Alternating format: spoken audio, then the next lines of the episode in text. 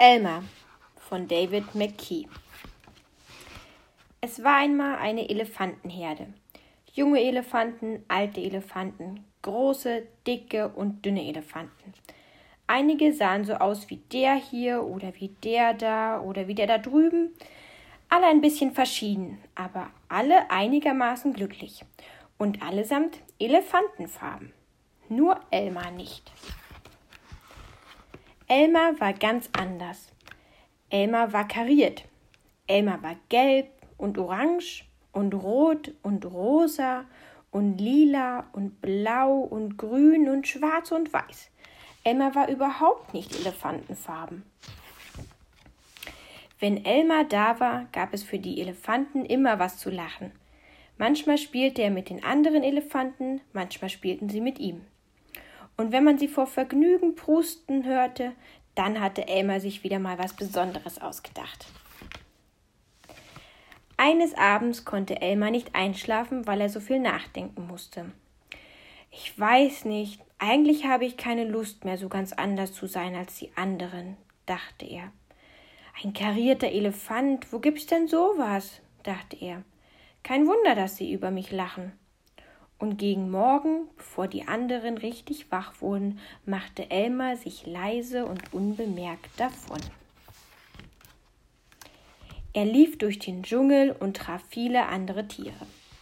Die anderen Tiere sagten Guten Morgen, Elmar, und Elmar lächelte und sagte auch Guten Morgen. Er lief und lief, und endlich fand er, was er gesucht hatte, einen großen Busch, einen großen Busch voller Beeren, einen großen Busch voll mit elefantenfarbenen Beeren. Elmar ergriff den Stamm mit seinem Rüssel und rüttelte und schüttelte, dass die Beeren nur so auf den Boden prasselten. Als der Boden dicht mit den Beeren bedeckt war, legte Elmar sich nieder und wälzte sich, rechts herum und links herum, vorwärts und rückwärts. Dann pflückte er ganze Beerentraum ab und rieb sich überall mit dem Saft ein.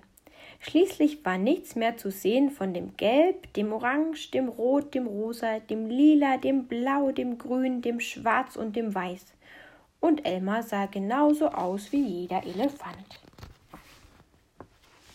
Dann machte sich Elmar auf den Weg zurück zu seiner Herde. Unterwegs kam er wieder an den anderen Tieren vorbei. Diesmal sagten die Tiere zu ihm Guten Morgen, Elefant. Und Elmar lächelte jedes Mal und sagte Guten Morgen, zufrieden, dass sie ihn nicht erkannt hatten. Als Elmar wieder zu seiner Herde kam, standen alle Elefanten still da und hielten ihr Mittagsschläfchen. Keiner bemerkte Elmar, der sich unauffällig in die Mitte der Herde schob. Nach einer Weile wurde Elmar aber doch unruhig. Was war nur los? Irgendwas schien nicht zu stimmen. Er sah sich um. Der Dschungel war da, der helle Himmel, die Regenwolke, die ab und zu vorüberzog, die Elefanten. Alles war so wie immer. Die Elefanten? Elmar sah sich um. Die Elefanten standen ganz still und ernst da. Elmar hatte sie noch nie so stumm und still erlebt. Je länger er sie ansah, desto komischer fand er sie. Schließlich konnte er sich nicht mehr halten. Er hob den Rüssel und brüllte so laut er nur konnte. Buh!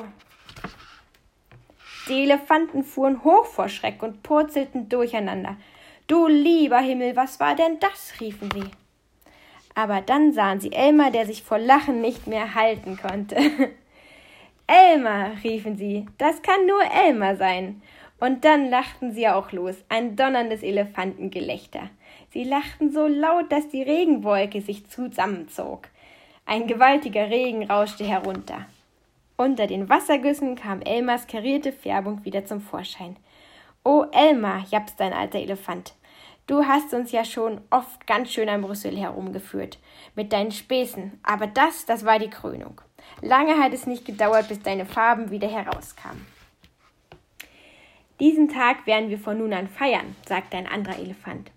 Jedes Jahr um diese Zeit ist Elmar-Tag. Alle Elefanten verkleiden sich und Elmar wird Elefantenfarben. Und so machten sie es jetzt. An einem Tag im Jahr malen die Elefanten sich bunt an und veranstalten einen großen Festzug. Und wenn du an diesem Tag einen Elefanten entdeckst, der ganz normal aussieht, Elefantenfarben, dann weißt du Bescheid. Das ist Elmar.